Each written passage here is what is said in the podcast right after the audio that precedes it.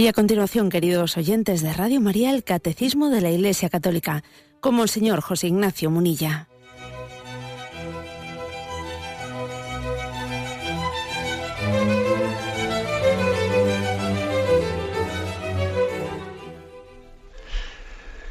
Un cordial saludo a todos los oyentes de Radio María.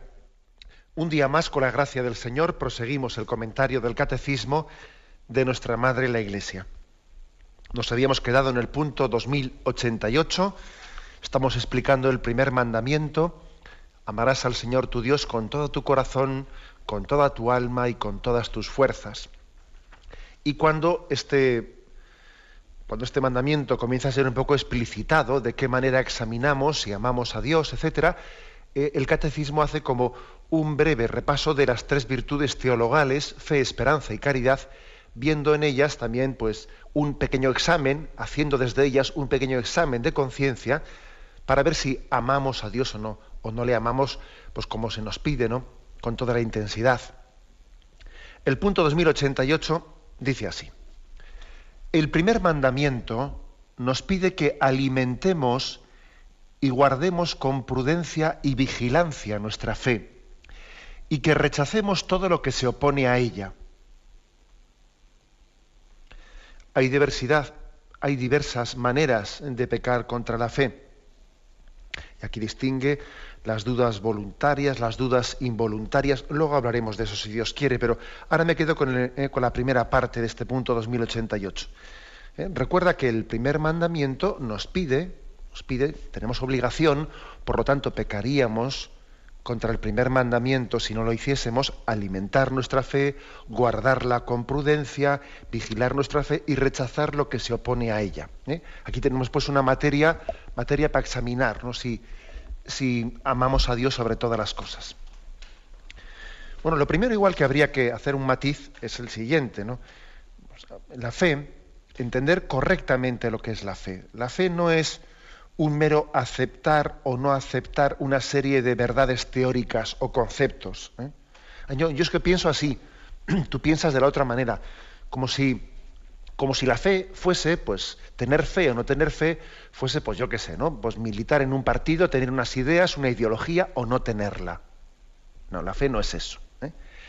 La fe no es adherirse a una ideología, a unas verdades teóricas, no. La fe es la adhesión a una persona, a la persona de Jesucristo, es abrirse a la revelación del amor de Dios, que Dios se muestra al hombre, Dios se dona al hombre, le hace una declaración de amor y el hombre se adhiere por la fe a Dios que se revela. La fe, pues, no es como muchos piensan, ¿eh? pues una especie de mm, adhesión a una ideología, a unas ideas. La fe es la confianza en Dios, es la confianza en una persona que se revela y se descubre y se da a conocer. La fe hace referencia más a alguien que a algo. Que a algo digo, pues como si fuese una especie de ¿eh? creo en estas cosas, en estas teorías. No, la fe no hace una primera referencia a algo, sino a alguien. Es la adhesión a una persona, es el seguimiento de la persona de Jesucristo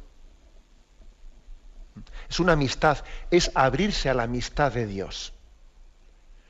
Este punto de partida en el que estoy insistiendo pues, eh, es muy importante para entender lo que va a venir después, porque claro, si uno entiende la fe pues únicamente con una ideología, yo pienso así, tú piensas así, ¿eh? como, como si uno estuviese pues adherido a un partido político o a otro, o a un equipo de fútbol o a otro, pues claro, entonces sería incomprensible, si uno entendiese esto así, sería incomprensible cómo después se habla de que, de que pecamos contra Dios cuando, cuando rechazamos la fe o, tenemos unas dudas, dudas contra la fe de las que, somos culpables, y uno dice, bueno, pero ¿por qué va a ser eso pecado, no? Cada uno, cada uno que tenga la ideología que tenga, ¿no? Yo pienso así, tú piensas así. Claro, si uno se cree que la fe es una especie de adhesión a una ideología, luego uno entiende que estamos pecando, que podemos pecar contra la fe, porque Pecar contra la fe, en el fondo, es no aceptar, no abrirse al amor de Dios, no ser agradecidos al Dios que se descubre, que se nos revela, que quiere caminar junto a nosotros, al Dios que te hace una declaración de amor. Esto es el punto de partida importante. La fe es, por lo tanto, una amistad exigente. Dios te descubre su amistad, pero claro, tú tienes que tener una respuesta, una respuesta que supone una confianza que es exigente, una amistad exigente, ¿no? La fe es un don de Dios, pero para mantenerla hay que cultivarla. Así de claro. ¿eh? Hay que cultivarla. No vale con decir tengo o no tengo fe, como quien pone en su estantería un cuadro y dice, tengo el cuadro en la estantería. No, la fe no es una cosa que se tiene y se deja allí eh, cogiendo polvo. La fe es una amistad que se cultiva y entonces va creciendo o se descuida y entonces va decreciendo. La fe no es una cosa que se tiene y se queda quieta. La amistad o se cultiva y crece o se descuida y se va perdiendo. Me habéis oído en alguna ocasión ese ejemplo que digo ya un poco en plan de poner un ejemplo gráfico, ¿no? Que se dice, esto es como andar en bici. O vas para adelante o vas para atrás, pero quieto no puedes estar porque tienes que poner el, pie en el suelo. Pero con dos ruedas solo no se puede estar quieto. Algo así pasa con la fe. ¿eh? A veces nos pensamos equivocadamente, muy equivocadamente, que la fe se tiene y es algo estático, no es algo que... No, no, la fe eh, tiene que ser cultivada, tiene que ser atendida. Porque es que es una amistad, no es, no, es una adhesión teórica, ¿no? no son unos postulados que yo los acepto y luego hago mi vida como si, como si esos, bueno, como si yo ya hubiese aceptado lo primero y ahora ya voy a lo práctico, a la vida, ¿no? O sea, que poco tiene que ver con lo anterior. No, eso no es así. ¿eh? Eso no es así. Es abrirse a una amistad, a una declaración de amor de Dios y es seguirle a Cristo con todas las consecuencias, ¿no? con todas las implicaciones que eso tiene en mi vida. Entendiendo esto, claro, ahora, porque, ahora se entenderá porque dice aquí que el primer mandamiento nos, nos, eh, nos recuerda que tenemos obligación de alimentar la fe. La fe tiene que ser alimentada.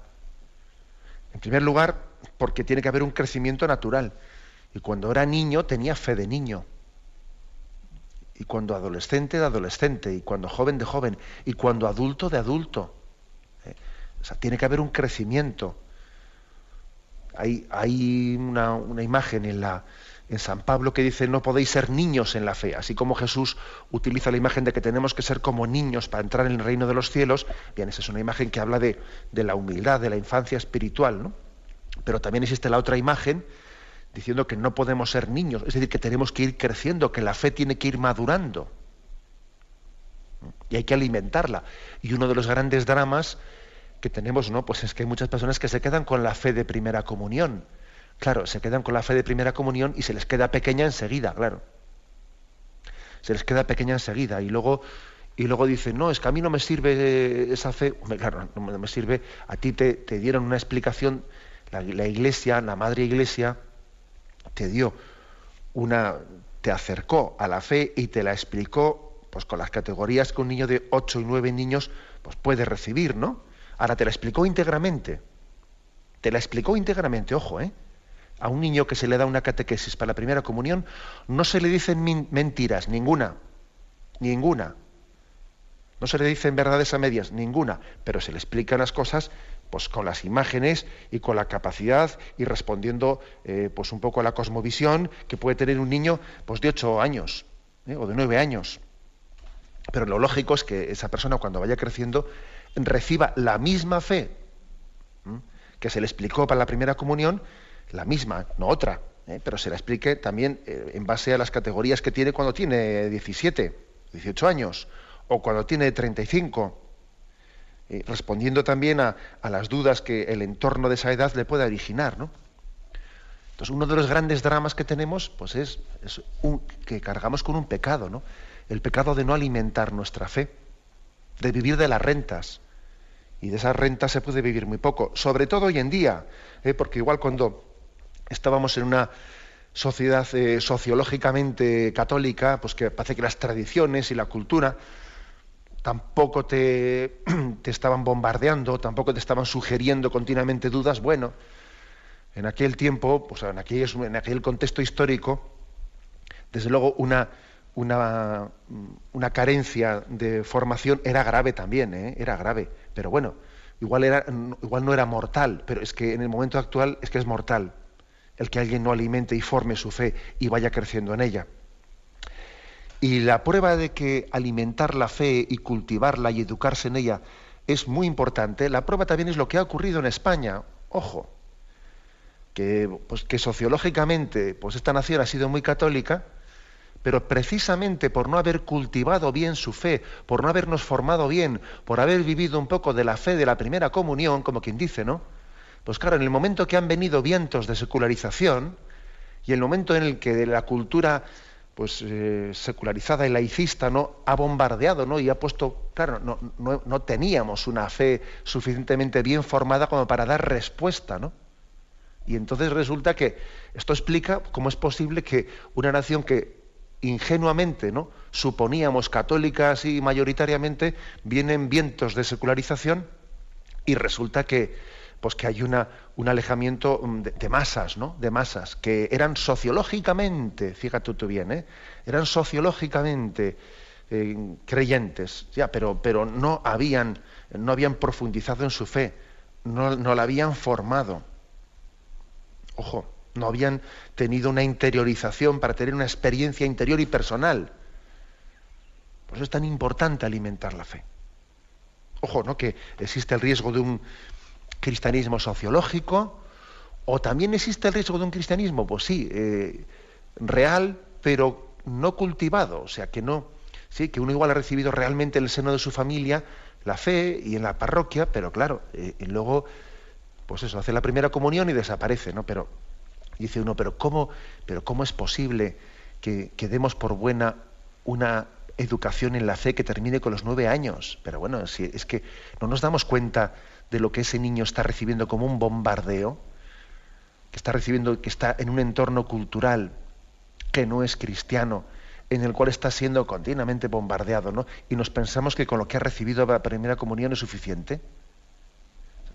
Yo creo que cada vez es más claro que hay una necesidad continuada, de una educación continuada, ¿no? ¿Y cuánto tiempo dura aquí en esta parroquia la preparación para la comunión? ¿Cuánto tiempo dura aquí en esta parroquia la preparación para la confirmación? Como si fuese cosa de hacer un curso, ¿no? Como si estuviésemos a ver quién me oferta un cursillo más breve y más concentrado. Pero no, si es que teníamos que asumir los cristianos que toda nuestra vida es un proceso de continua formación en nuestra fe. Pero si es que eso nos pasa a los sacerdotes, que hay de aquel que se piense que ya ha estudiado teología, ya se ordena cura y ya deja de estudiar o deja de formarse. Uf, pobrecillo. Si nosotros, si nosotros mismos, ¿no? Pues en el seno de, de la Iglesia le, estamos cada vez más dando más importancia a lo que se llama la formación permanente. Formación permanente de los sacerdotes, formación permanente de los obispos. ¿eh? Pero si es que, eh, si es que es así, si un sacerdote, si un obispo debe de reservar una parte importante ¿no? De su vida y su tiempo a una formación permanente, nos pensamos acaso, ¿no? Que, pues, pues que el seglar no puede o no, no, no, tiene que hacerlo. Si todos tenemos que ser conscientes de que el crecimiento, ¿no? El crecimiento tiene que ser paulatino. ¿eh? Bueno, este es por lo tanto el primer, primer aspecto que se nos habla aquí, la importancia del crecimiento, de alimentar continuamente nuestra fe.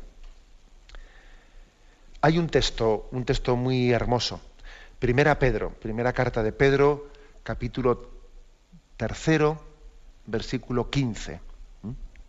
Lo leo un poco en su contexto. Dice, ¿y quién os hará mal si os afanáis por el bien? ¿Eh? Habla, por lo tanto, en un contexto de que hay eh, persecuciones y hay complicaciones, mas aunque sufrierais a causa de la justicia, dichosos vosotros no les tengáis ningún miedo, ni os turbéis. Al contrario, dad culto al Señor en vuestros corazones, siempre dispuestos a dar respuesta a todo el que os pida razón de vuestra esperanza. Pero hacedlo con dulzura y respeto. Mantened una buena conciencia. La verdad es que es precioso este texto. ¿eh? Habla de un contexto en el que el cristiano puede ser perseguido, puede ser incomprendido, puede recibir eh, muchos cuestionamientos, uno le pincha, el otro le pica, el otro le, no le bueno, eh, sí parece que está hablando de nuestro tiempo. Sí que esta es la primera carta de San Pedro de ver cómo los primeros cristianos se abrían paso en medio de un entorno social que, pues, que les era muy adverso. Y si, si es que la palabra de Dios es plenamente actual, ¿no? Entonces fíjate lo que nos dice. ¿eh? repito este texto. ¿Quién os hará mal si os afanáis por el bien? Aunque sufrierais a causa de la justicia, dichosos vosotros. No les tengáis miedo, ni os turbéis. Al contrario, dad culto al Señor en vuestros corazones, siempre dispuestos a dar respuesta a todo el que os pida dar razón de vuestra esperanza. Es decir, la importancia de dar razón de nuestra fe, razón de nuestra esperanza. Claro, para eso hay que estar formados. Para eso es importante formarse en la fe. Bien, claro, ese es, uno de los, de los dramas, ¿no? Que a veces muchos cristianos dicen, si yo no sé dar razón, es que claro, a mí me preguntan eh, por qué soy creyente, me preguntan que, y yo me quedo callado, yo no, no, no, sé dar razón de mi esperanza. Claro, por eso ese es uno de los motivos por los que es tan importante la formación cristiana. Es que es indispensable dar razón de nuestra fe no basta con ser creyente, también es importante dar razón de tu fe, dar testimonio de ella. No todo el mundo tiene que ser teólogo, ciertamente, pero cada uno en su medida, cada uno pues desde su experiencia, tenemos que dar razón de nuestra fe, dar testimonio de ella, con un tipo de palabras, o quizás hay otros que más que argumentos recurran a experiencias interiores. Habrá quienes argumenten eh, yo qué sé, pues con argumentos filosóficos, ¿no? Y otros no, pues sencillamente, pues, pues no sea ese su estilo. Otros den una razón testimoniando ante el mundo el bien que me ha hecho a mí la fe. Mire usted, yo no soy ningún teólogo ni ningún filósofo, no sé razonar muchas cosas, pero yo le voy a decir que a mí el bien que me ha hecho conocer a Jesucristo, ¿no? El bien que me ha hecho en mi vida y doy testimonio de ello. Es decir, no estoy yo queriendo decir, y ni creo que sea esto lo que aquí San Pedro, ¿no?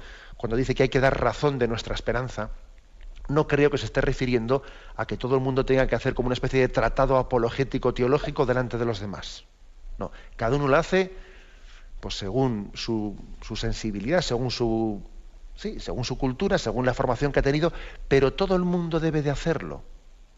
Todo el mundo debe de hacerlo. Es importantísimo. ¿eh? Y además, curiosamente dice, hacedlo con dulzura y respeto.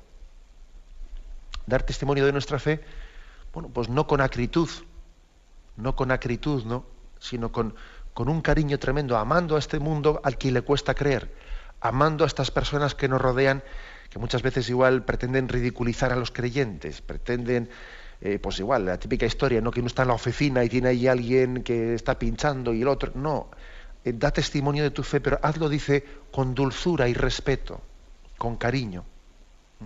A veces se, ha hecho la imagen de que ser defensor de la fe, ser defensor pues, del magisterio de la Iglesia, pues es ser pues, un inquisidor, eh, pues un antipático, ser alguien que, pues, que, está en nombre de la verdad eh, machacando a las personas. ¿no? Se ha pretendido hacer esa caricatura. Por cierto, por cierto, que cuántas veces se ha dicho de nuestro queridísimo Papa, Benedicto XVI pues, ha querido hacer de él esa especie de caricatura, el defensor de la ortodoxia, el, guardián de la doctrina de la fe y no sé cuántos y, cuántas tonterías se han, hemos tenido que escuchar de él pues, cuando fue elegido papa. ¿no? Y, curiosamente, incluso en todas las crónicas que se leyeron de su viaje a, a Estados Unidos, pues se hacía referencia a cómo la opinión pública de Estados Unidos se había sentido conmovida, se había sentido tocada, ¿no? De ver cómo ese hombre del que se había hecho esa propaganda de antipático, de, defensor, eh, guardián de la fe, ¿no? Eh, pues resulta que él en ese, en ese viaje apostólico testimonió eh, delante de, los norteamericanos, que es esa sociedad tan celosa de la libertad, etcétera, como el testimonio, o sea, como el testimonio de la fe está íntimamente unido a la dulzura, a la humildad, cómo se puede y se debe ¿no?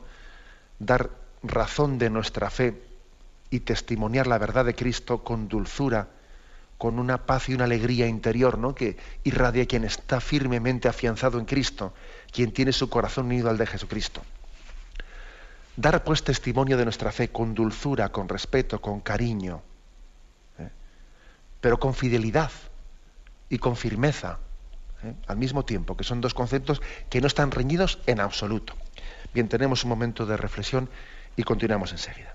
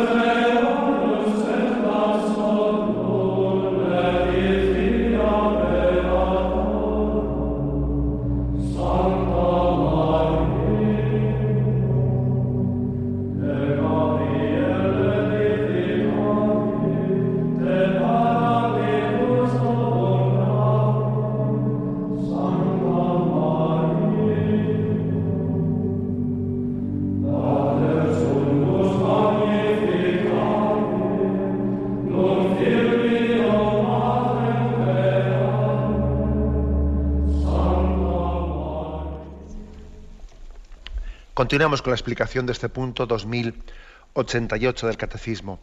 Estábamos hablando de cómo el primer mandamiento de amarás al Señor con todo tu corazón nos pide que alimentemos nuestra fe, que la alimentemos, que nos formemos en ella, que tengamos una formación paulatina según vamos creciendo, que no nos quedemos con esa fe de primera comunión, decíamos, ¿no? Para que seamos, que seamos capaces de dar, según decía la primera carta de Pedro, capítulo tercero, versículo 15, seamos capaces de dar razón de nuestra fe.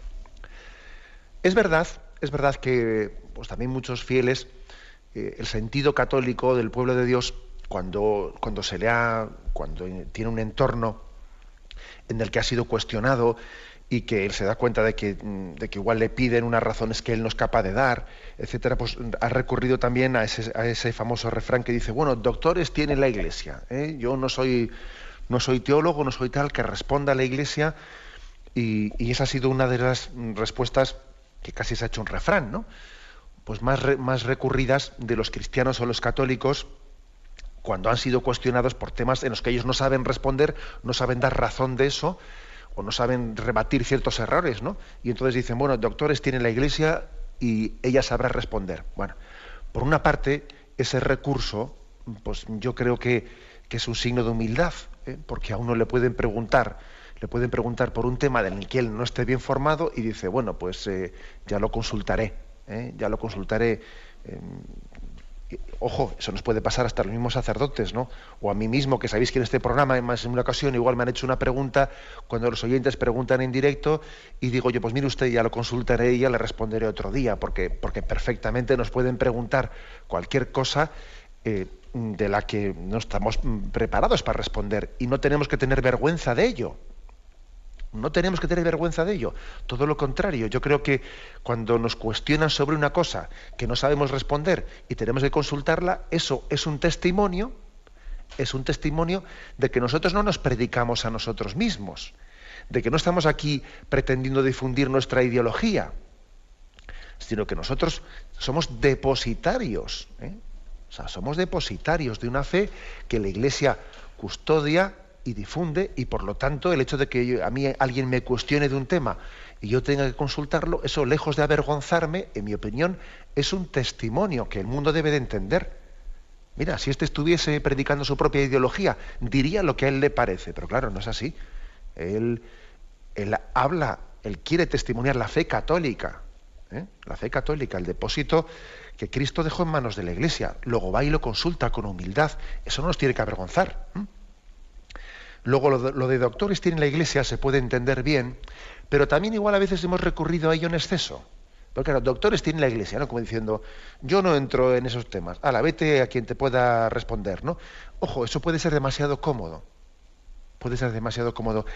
Todos tenemos también, ¿no? el deber de dar testimonio de nuestra fe y dar razón de nuestra fe. Ese texto de 1 Pedro 3, 15 que os he dicho, eso no está dicho para los especialistas, está dicho para todos los cristianos. Y sigue más ¿no? este punto del Catecismo, el 2088, y dice que tenemos que alimentar nuestra fe, alimentarla ¿cómo? Pues con la oración, alimentarla con los sacramentos, alimentarla con la formación, ¿eh? que es un poco lo que estoy yo más insistiendo, pero ojo, no solo se alimenta con la formación, ¿eh?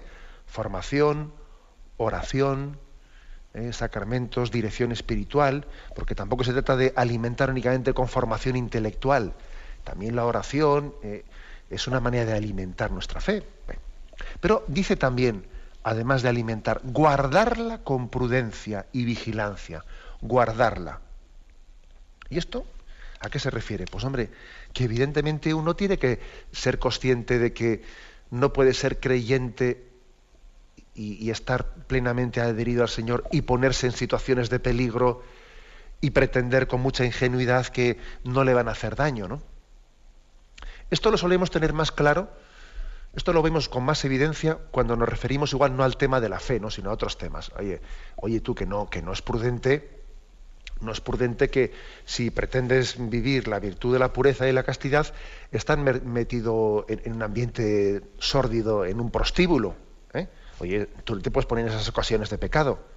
Tú no puedes estar pretendiendo vivir una virtud y en tu entorno una situación complicadísima, pues porque sería una presunción por tu parte pensar que eso a ti no te puede, no te puede hacer daño. Bueno, pues lo que vemos, por ejemplo, en ese caso que he puesto, ¿no? De que uno no puede estar metido en un prostíbulo y pretender allí guardar la virtud de la pureza, lo que, lo que vemos evidentemente en eso, apliquémoslo también al tema de la fe. ¿Eh? Porque alguien, porque un cristiano sería demasiado ingenuo por su parte si él pretende guardar la pureza y la integridad de la fe y al mismo tiempo estar metido pues, en medio de, un ambiente, pues, pues, una forma de, en ciertas culturas, en ciertos entornos, en ciertas lecturas, en ciertos ambientes totalmente contrarios a la fe, eh, pensando ingenuamente que eso a mí no me va a afectar, ¿no? O, por ejemplo, alguien que, pues, que esté leyendo todo tipo, indiscriminadamente, ¿no? sin ningún tipo de juicio crítico, leyendo todo tipo de cosas, algunas favorables o totalmente contrarias, o, o, fomentando un tipo de relaciones sociales, culturales, etcétera, que bueno, pues que, que no distingue lo que es recto y conforme a su fe, lo que es contrario a ella. Y claro, pues eh, esto se parece mucho a lo que decía el Señor de aquella parábola del sembrador, ¿no? que parte de la semilla cayó entre zarzas. Y claro, al principio cogió con fuerza y crecía con fuerza el trigo, pero también crecían las zarzas. Y al mismo tiempo crecían trigo y zarzas. Y estaban tan pegadas la una a la otra que al final, ¿quién le tragó a quién? Por supuesto, las zarzas al trigo. Algo así ocurre también en el cristiano, sí, que él pretende ser cristiano, incluso hasta pretende, mira, pues también eh, tener una cierta formación cristiana, pero al mismo tiempo traga lo que es contrario al cristianismo, ¿no? Y él dice, no, no, es que a mí me gusta compararlo todo, a mí me gusta compararlo y, yo soy una persona abierta y no sé quién, no sé cuánto, ¿no? Y dice, vamos a ver, que como dice el refrán, no se puede soplar y sorber al mismo tiempo. Y puede ser una tentación, una tentación muy grande, el que alguien tenga el prurito de yo soy muy abierto, yo soy muy liberal, a mí me gusta conocer todas las novedades, y entonces, entonces cuando alguien tiene ese prurito y no tiene una capacidad de discernimiento, y, no pide también a la Iglesia ¿no? el que le ayude en, su, en un juicio crítico, porque perfectamente puede estar metido en un montón de, eh, pues bueno, pues por ejemplo, a nivel político, de teorías políticas que pueden ser muchísimas de ellas contrarias a, pues a los criterios o a la moral, de, a, la, justicia social católica. Y se va metiendo en política y en política sin, sin cuestionarse, oye, ¿y esto es conforme a mis, a mis convencimientos católicos? ¿Esto es conforme? O se mete en filosofías y en filosofías y, oye, ¿estas filosofías son adecuadas y son, son compatibles con mi fe católica? O sea que perfectamente ocurre, está ocurriendo, de hecho, ¿no? Lo estamos viendo, como muchos católicos por ese plurito de liberal, ¿no? de estar abierto y estar no sé qué, pues perfectamente están, eh, están poniendo al mismo nivel los fundamentos de su fe católica, del magisterio en el que han sido educados con cualquier novedad de última hora, pretendiendo compaginar ambas cosas y sin ser conscientes de que son incompatibles. Mire usted, son incompatibles. ¿eh? Entonces tengo que tener una capacidad crítica frente a esta cultura secularizada que me rodea. Incluso hay que decir que cuando uno tiene una cierta ese plurito de, liberal, eh, de amante de todas las novedades, ¿no? Se suele coger una cierta antipatía hacia la tradición de la Iglesia. Parece que todo lo que es tradicional eh, es, superado. Y yo, si me permitís, ¿no? también un poco para intentar ayudar eh, a la persona pues, que tenga un poco esta tendencia y y que igual también necesite pues, un criterio de distinción, yo suelo decir, aunque esto no lo diga aquí el catecismo, ¿eh? yo también distingo un poco lo que son mis explicaciones de, lo que es la doctrina de la fe del catecismo. Suelo decir, para quien ayude, que hay que distinguir entre ser conservador y ser amante de la tradición. No es lo mismo la tradición, no es lo mismo ser tradicional que ser conservador. ¿Eh? La tradición es otra cosa. La tradición la tradición la entendemos como nuestra fe en que el Espíritu Santo ha actuado en toda la historia de la Iglesia. creemos en la tradición, es decir, yo sería ingenuo, sería absurdo, ¿no? Si yo pensase que conmigo comienza aquí, que, en esta generación, ¿no? A partir del mayo del 68 aquí ha comenzado el mundo verdadero hombre, no seamos ingenuos, por Dios. ¿eh? Que el Espíritu Santo ha actuado durante estos dos mil años y ha ido fecundando pues tantas, eh, pues, tantos santos, la vida de santos, de los doctores de la Iglesia, de tanta reflexión teológica, la vida real de la Iglesia, el Espíritu Santo ha actuado en ella y tenemos que ser amantes de la tradición, porque es hacer una lectura de cómo el Espíritu del Señor ha actuado en toda la historia de la Iglesia. Otra cosa es ser conservador, porque la, palabra conservador tiene, tiene otro matiz. Conservador es más bien conservar mis intereses, conservar lo que, eh, lo que a mí me resulta, eh, lo que a mí me, o las, o las conveniencias familiares o las conveniencias eh, políticas, ¿no? A veces los conservadores son más conservaduros, conservadineros. Por eso yo suelo decir, los cristianos no es que seamos conservadores, no. Los cristianos somos más bien amantes de la tradición, que es otra cosa distinta. No es lo mismo ser conservador, y ahora utilizo esta palabra un poco en el sentido peyorativo, peyorativo, que soy consciente de que también se puede utilizar positivamente, pero es que a veces ser conservador, ser un poco conserva intereses, conserva intereses tuyos, ¿eh? o conservaduros, como digo yo, ¿no? Hoy habría, que decir ya conserva euros. No, nosotros somos amantes de la tradición, porque somos conscientes de que el Espíritu Santo la, la ha fecundado, la ha iluminado. Y nos importa mucho lo que dijo San Irineo y lo que dijo San Agustín y lo que dijo Santa Tomás, porque pertenece a la tradición de la Iglesia. Y eso no es ser conservador, es otra cosa. ¿eh?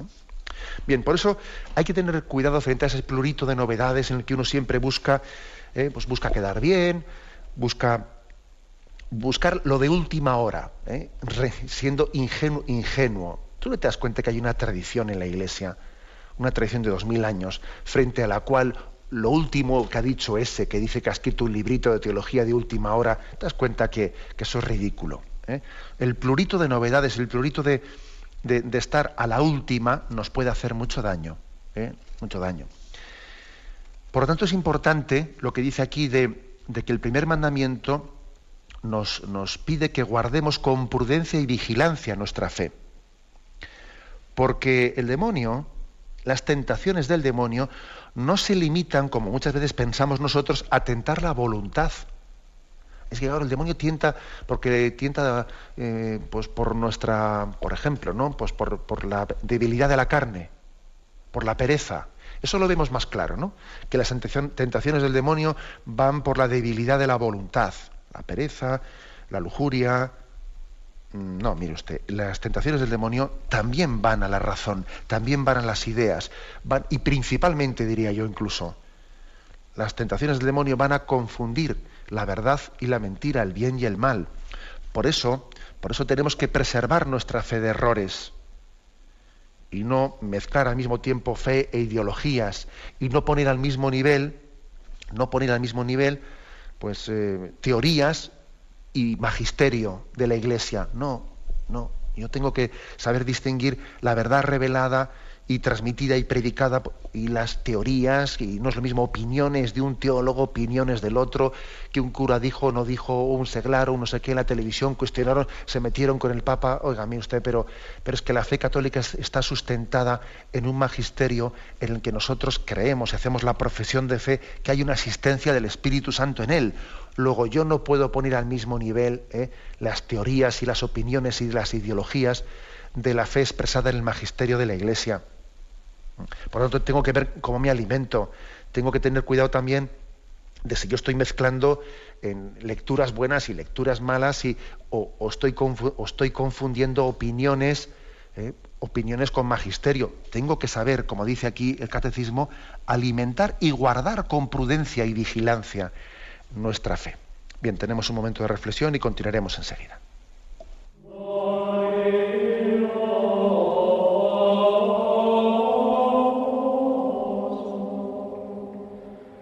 Yeah.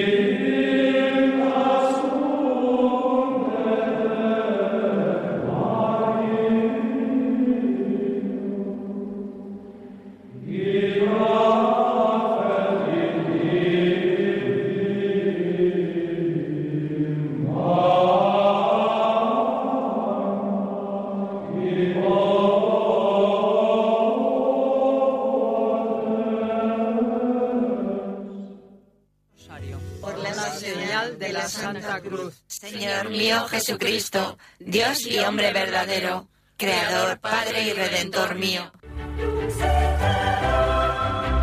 Si escuchas estas oraciones, da gracias a María.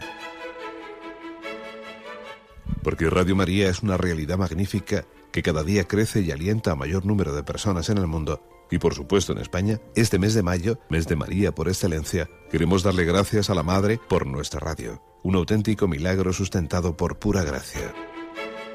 Queremos que este mes de mayo sea una ofrenda completa a María, en agradecimiento por cada momento vivido, por cada conversión, por la experiencia de cada uno. Demostremos juntos cuán necesaria es Radio María para nuestras vidas. Ingrese su aportación en cualquier sucursal del Banco Popular o en sus filiales, en la cuenta de la Asociación Radio María. También puede hacerlo por transferencia bancaria, giro postal o cheque a nombre de Asociación Radio María, enviándolo a Radio María, calle Princesa número 68, segundo E, 28008 de Madrid. Juntos llevaremos su voz a todos los hermanos. En mayo, da gracias a María. Continuamos en, este, en esta edición del Catecismo de la Iglesia Católica comentando el punto 2088. No vamos a tener hoy tiempo de terminarlo, continuaremos mañana si Dios quiere, pero me quiero fijar en el primer párrafo de este punto, decía, pues como el primer mandamiento de amar a Dios nos pide que alimentemos, que guardemos con prudencia y vigilancia nuestra fe, y luego dice, y que rechacemos lo que se opone a ella. Es que esto es importante. Fijaros, eh, se suele decir que hay tres grados en la confesión de la fe, tres grados.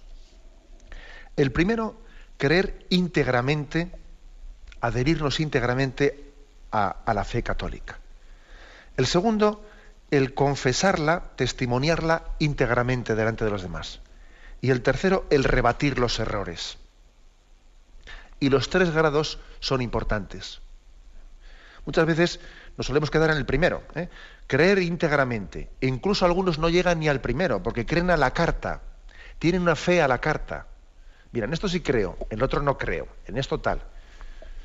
Algunos no llegan ni al primer grado, claro. El primer grado es creer íntegramente en aquello que la Iglesia nos predica como parte de ese mensaje revelado, ¿no? Del cual la Iglesia es depositaria creemos íntegramente. Yo no puedo, es, absurdo que alguien se acerque al mensaje de la, al mensaje de la fe diciendo creo en parte. ¿eh? Creo en parte. No, creo en parte no. ¿eh? La revelación de Dios solamente se puede aceptar íntegra. De lo contrario, lo que tú estás aceptando es tu propia ideología. Eso, eso es lo que tú crees. Cuando la, cuando la revelación no se acepta íntegramente, entonces se convierte en ideología. Claro, así, así de claro. ¿eh? ¿Os acordáis que en alguna ocasión he hecho yo aquí la bromita esa, la, bromita de uno que estaba hablando en su discurso y dice, como decía Jesucristo, y en parte tenía razón, ¿eh? hombre, en parte tenía razón, oiga, mire usted, ¿Jesucristo es el Hijo de Dios o no? Entonces, si es el Hijo de Dios, ¿qué pasa? ¿Que Dios tiene razón en parte? O... Eso es absurdo. ¿eh? O sea, la, la revelación o se acepta plenamente o entonces es tu ideología personal. Eso es así. O sea, es decir, primer grado de la confesión de la fe creerla íntegramente. Segundo, confesarla íntegramente ante los demás. Que también esto a veces ahí ocurre que hay personas que aunque la crean íntegramente, no la confiesan íntegramente, ¿sabes? Sino que, bueno, hablan de lo que se lleva, predicamos, ¿no? O, hablamos de los temas que más o menos son políticamente correctos y están aceptados por todos. Esos otros temas que son así más complicadillos nos los callamos hacemos eh, omisión, hacemos silencio de ello, ¿no? Y entonces, ¿qué ocurre? Pues mira, pues lo que acaba ocurriendo es que si de un tema alguien se calla, si hay un silencio prolongado, si una verdad es silenciada de una manera sistemática, prolongadamente, al final se termina por no creer en ella. Eh, yo qué sé, ¿eh? si por ejemplo yo, sí, yo teóricamente creo en todo, ¿no? Pues creo íntegramente el mensaje de la revelación pero, por ejemplo, yo, pues, a la hora de, hablar de mi fe ante los demás, o ante mis hijos, o ante mis amigos, por ejemplo, si yo nunca he hablado en mi vida del demonio, ¿no? Y nunca he hablado de la tentación del demonio, pues mira, a base de callarte eso, a base de callarte, llegará un momento en que parece que ya has dejado de tener fe también en esa verdad católica. O sea, uno tiene que confesar íntegramente su fe. Íntegramente su fe, ¿no? O sea, no únicamente viendo, bueno, en este contexto en el que estoy, es que estas cosas más vale no decirlas. Hombre, habrá que, lógicamente, también tener una prudencia en ver eh, en, qué, en, qué, orden y en qué grado y con qué eh, intensidad pues, se da testimonio de unas cosas de otras, pero, pero íntegramente, ¿eh? no, no siendo cobardes pues, para silenciar pues, esos aspectos de nuestra fe que no son, no son aceptados por la cultura, por la cultura en la que vivimos, ¿no? Confesarla íntegramente. Y tercero, dice, rebatir los errores, ¿eh? que dice aquí el catecismo que hay que rechazar lo que se pone en la fe, hay que rebatir los errores, ¿no? La confesión de la fe no es íntegra hasta que no se llega también a esto, al rechazar los errores. Cada uno tendrá que hacerlo a su nivel. Pues el obispo, por ejemplo, pues lógicamente el obispo tiene un grado de responsabilidad importante y serio en custodiar el depósito de la fe y tendrá que, por lo tanto, que rechazar los errores, ¿no? Y tendrá que decir eso es contrario, ¿no? Pues a la fe católica. tendrá que decirlo, pues, de un teólogo que ha dicho una tontería. Tendrá que decirlo de un sacerdote que no ha hablado correctamente. Tendrá que decirlo también de un debate, en un debate cultural, en el que igual se están difundiendo unas ideas contrarias a la ley natural y tendrá que, ser también defensor y garante ¿no? de, esa, de esa ley natural que también la Iglesia la predica ¿no? y se hace garante de ella. Pero, pero no únicamente al obispo, tiene que hacerlo todo el mundo. ¿eh? Dejarle eso únicamente al obispo, al papa, nada, que el papa sea, sea él el que él tiene que ser, ¿no? El papa o el, el perfecto de la congregación de la doctrina de la fe, ¿no? O sea, que lo haga eh, no, eso sería, por nuestra parte, sería una cobardía. El que estemos dejando siempre al Papa o al, cardenal prefecto de la doctrina de la fe o al obispo que sean ellos los que rebatan los errores. No, señor. Tenemos que rebatirlos todos y cada uno a nuestro nivel tenemos que rebatirlos. ¿Mm? O sea, no, eso no es un trabajo de, los profesionales, no, señor. Todos tenemos que, rebatir los errores, cada uno a nuestro nivel, ¿no? Porque la confesión de la fe no es íntegra, creer íntegramente la fe. Punto primero. Punto segundo, confesar íntegramente nuestra fe católica. Y tercero, rebatir los errores eh, y ser capaz también de oponernos a ellos.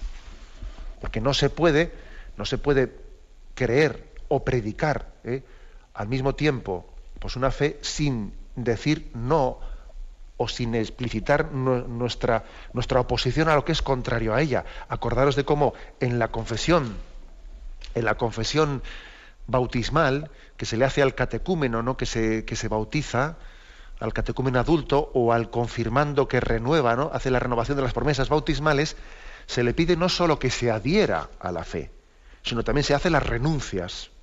Renuncias, pam, pam, pam, sí renuncio, sí renuncio.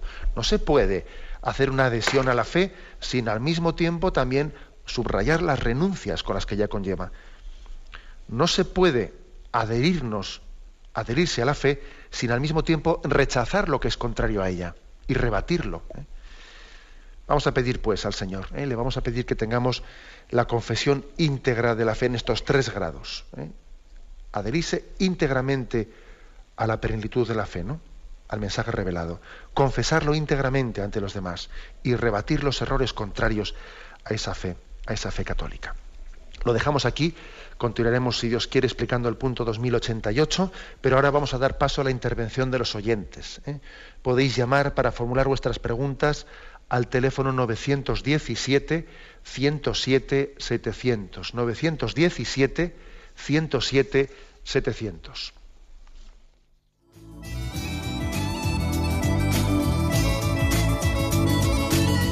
¿Le gustaría tener sus programas favoritos de Radio María en CD o DVD?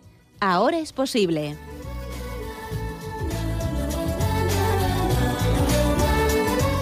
Le sugerimos que primero se informe en qué formato de audio lo puede escuchar en su equipo DVD o CD, teniendo en cuenta que no todos los lectores de CD pueden reproducir el formato digital MP3 en el que enviamos nuestros programas.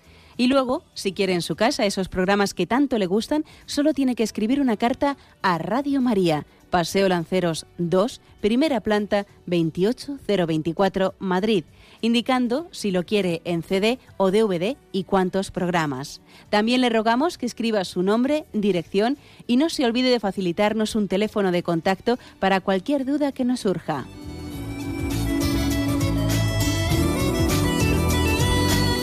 Radio María, más cerca de usted.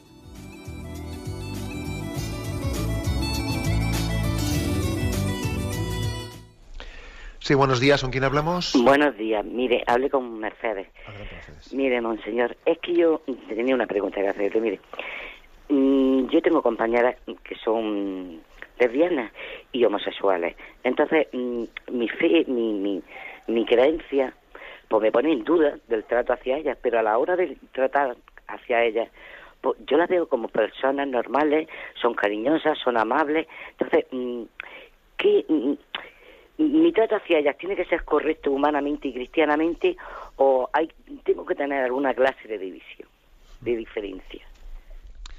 De acuerdo. Bueno, pues es un tema importante el que usted plantea y que le agradezco también que lo haga, pues porque nos puede ayudar un poco a todos. ¿no?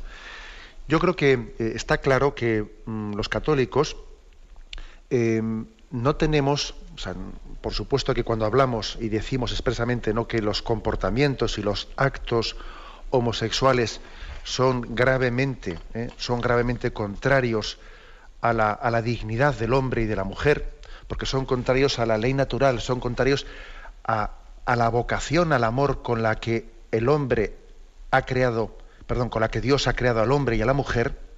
Dios ha creado al hombre y a la mujer, pues para, para con un grado, con una vocación al amor entre ellos, abierto, con una expresión del amor abierta a la transmisión de la vida y a la formación pues, de una familia estable, ¿no? Con esa, pues, esa imagen de la paternidad, de la maternidad y de los hijos y de los hijos de, ese amor. Bueno, por lo tanto, los actos homosexuales son gravemente contrarios a la ley de Dios y a la ley natural. Bueno, el hecho de que nosotros afirmemos eso, lo distinguimos de lo siguiente. Distinguimos de que eh, puede ser que una persona tenga una tendencia homosexual que no sea culpable por su parte. Puede ser también culpable, porque es que a veces eh, también es posible que, las eh, tendencias homosexuales se hayan generado fruto de haberse metido pues, en determinados mundos, mundos sórdidos, pero puede ser perfectamente también posible que la tendencia homosexual no sea culpable por parte de uno, sino que cada vez más los especialistas hablan que se puede generar por unas determinadas carencias ¿no? Afectivas en, pues, en el periodo, pues, de la infancia, de la pubertad, etc. Bien. Por lo tanto, es importantísimo que nosotros amemos, amemos incondicionalmente a una persona que tenga tendencia homosexual. Amarla incondicionalmente. ¿eh? no, no tratarla como, pues eso, ¿no? Pues como podía tratar el mundo judío al leproso del que se apartaba. Pues no, Señor. El Señor se acercaba incondicionalmente y tenemos que, que amar a esa persona recordándola, recordándola, pues, esa frase del Señor. Eh, yo no te tampoco yo te condeno, vete y no peques más. Esa es la frase, la frase de Jesús que hacemos nuestra, ¿no? Ante una persona que pueda eh, estar metida en el mundo de la homosexualidad. Eh, el Señor te quiere te quiere y te ama incondicionalmente. Y es más, eh, el Señor quiere especialmente en una historia dura de una vida en la que Él también ha podido ¿no? tener determinadas heridas afectivas, el Señor quiere también eh, compensar, quiere consolar, quiere Él también llenar ese corazón de esa persona para sanar esas heridas. ¿eh? Y nosotros tenemos que quererla, tenemos que ser especialmente cariñosos hacia ella, ¿no? Y yo creo que, a un católico esa persona nos tiene que ver con un amor incondicional. Entonces, pregunta la oyente, bueno, entonces yo tengo que tener algún tipo de prevención. Hombre, otra cosa distinta es que, es que yo, por ejemplo, entienda que en, que en un contexto determinado, pues yo es prudente que yo lleve a mis hijos a mis hijos a la casa a una casa de unas personas que dicen que están casadas homosexuales para que confundan ellos confundan el concepto de matrimonio y acaben entendiendo como normal lo que no es normal y lo que es inmoral. Pues, pues posiblemente, vamos, posiblemente no. Parece que el sentido común te dice que no es prudente, ¿no? Pues que yo a mis hijos les, les meta en un ambiente determinado que les podría confundir sus conceptos morales. O sea, que uno puede tener eh, de cara a la educación de sus hijos, etcétera, pues, ciertas medidas de prevención para que a ellos eh, pues esas relaciones humanas, eh, digamos, cercanas hacia esas personas, no les confundan sus ideas. Uno puede y debe tomar ese tipo de medidas mm, un poco, yo diría, de, sentido prudencial. Pero eso no quita que yo personalmente no deba de conjugar mi adhesión firme a la fe católica con respecto a la, homosexualidad, y sabemos que hay textos evangélicos y de San Pablo que son contundentes en este sentido, mi adhesión firme a la fe católica sobre lo que opinamos sobre la homosexualidad, al mismo tiempo compaginándolo con lo que también la fe católica dice del amor incondicional a cualquier persona que es que, es imagen y semejanza de Dios y que además especialmente porque tiene un problema, está, está llamada, está vocacionada a tener mm, más misericordia por nuestra parte, más cariño, más entrega, más amor incondicional. ¿eh? Adelante, damos paso a una siguiente llamada. Buenos días. Buenos días, monseñor. Buenos días, yo quería preguntarle sobre la venida del Espíritu Santo. En algún pasaje del Evangelio yo leo que lo que siempre había creído, que el Espíritu Santo hubo un ruido grande de, como un aire y que movía las puertas, que hay un canto sobre eso también, y que, y que vino, descendió sobre ellos. Pero luego también hay otro pasaje que dice que se presentó Jesús y les dijo, entre ellos les infundió el Espíritu. Yo quería saber cómo, cómo es eso, no lo sé. De acuerdo. Bien, sí, lo que la oyente eh, expresa es que, mm, por ejemplo, pues en el libro de los Hechos de los Apóstoles se narra que habiendo ascendido ya Jesús a los cielos, a los 50 días, el día de Pentecostés, vino el Espíritu Santo sobre ellos. Y claro, la oyente dice, bueno, pero ¿no hay también algún evangelio en el que el Señor resucitado, antes de ascender a los cielos, se aparece a los apóstoles y les dice, recibid el Espíritu Santo y sopla sobre ellos? Eh, entiendo que esa es la pregunta eh, de la oyente. Bueno, pues, pues vamos a ver, hay que, hay que entender algo que es importante, y es decir, el Espíritu Santo, su llegada, no es eh, mm, puntual de hecho, también nosotros hemos recibido el Espíritu Santo y, volvemos a, pedirlo el día de Pentecostés, ¿no? Y ya lo hemos recibido. Y, por ejemplo, el que se confirma, nos confirmamos para recibir el don del Espíritu Santo. Pero ¿qué pasa? ¿Que no lo recibió en el, el bautismo? Hombre, también lo recibió en el bautismo. Si no hubiese recibido el Espíritu Santo en el bautismo, no podría ser hijo de Dios. Luego, no entendamos como que la venida del Espíritu Santo es meramente puntual en un momento. ¿eh? Porque eso no se puede aplicar ni, ni siquiera a la historia de la salvación, ni tampoco a nosotros mismos, porque el Espíritu Santo viene en momentos distintos y volvemos a, renovarlo y a pedirlo, ¿eh? y a pedirlo pues para, pues para el siguiente año, el día Pentecostés y todos los domingos. O sea, no, no es una venida puntual. Él ha venido viene en este momento y seguirá viniendo a nosotros en la medida en que nos encuentre abiertos a su llegada. Adelante, damos paso al siguiente oyente. Hola, buenos, días. Buenos días. Buenos, días. Le escuchamos. Bueno, pues la importancia de amar a Dios sobre todas las cosas, ¿no? con todo el corazón, con toda el alma, con todas las fuerzas. Pues Jesús dice que no es difícil ni duro seguirme, que es fácil y dulce. Y yo lo estoy comprobando. El amor de Dios es tan grande, da tanta fuerza, es esa seguridad plena de que nunca, nunca nos va a dejar. Yo estoy muy enferma, estoy enferma del corazón y cuando estoy ahí está como mi madre a la cabecera de la cama, nuestro Señor Jesucristo, nuestro Sagrado Corazón. Está sentado como mi madre a la cabecera de mi cama. Eh, yo tengo una hija que dice que va a su aire, que hace lo que quiere, pero no lo creo. Está hablando usted de prostitución y todo eso. Bueno, es una pena. Con toda seguridad, yo digo a nuestro Dios con toda seguridad y con toda alegría, que prefiero estar enferma, incluso muerta, antes de perder a nuestro Dios, antes de perder el amor de Dios, que hacer cosas que en primer lugar me van a perjudicar a mí, porque van contra la naturaleza, me van a perjudicar a mí, van a perjudicar a la sociedad, porque van contra Dios. Y como dice Monseñor Rocco, hay que ser valientes, porque si no, me dejo llevar de los intereses, intereses de los hombres me van a llevar para acá, me van a llevar para allá, voy a ser una basura, nunca voy a ser una persona. Y entonces eso, que hay que ser valientes, es igual estar enferma, es igual estar muerta, es igual lo que pase, pase lo que pase siempre. amar a Dios sobre todas las cosas.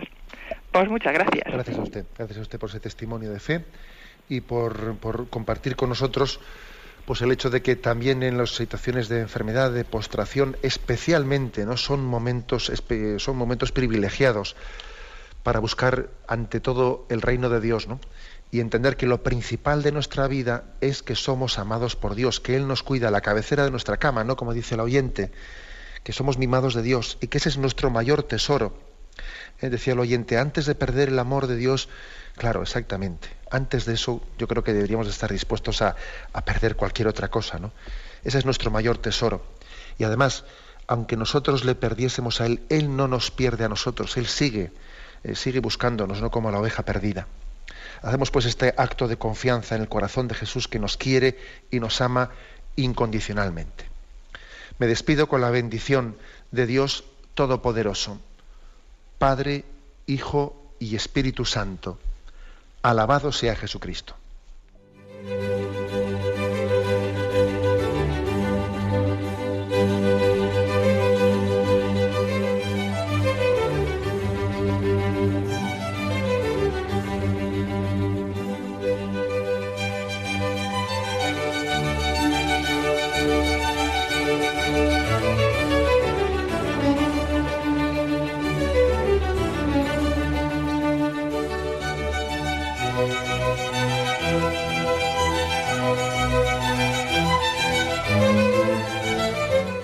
Hasta aquí, queridos oyentes de Radio María, el Catecismo de la Iglesia Católica con Monseñor José Ignacio Munilla.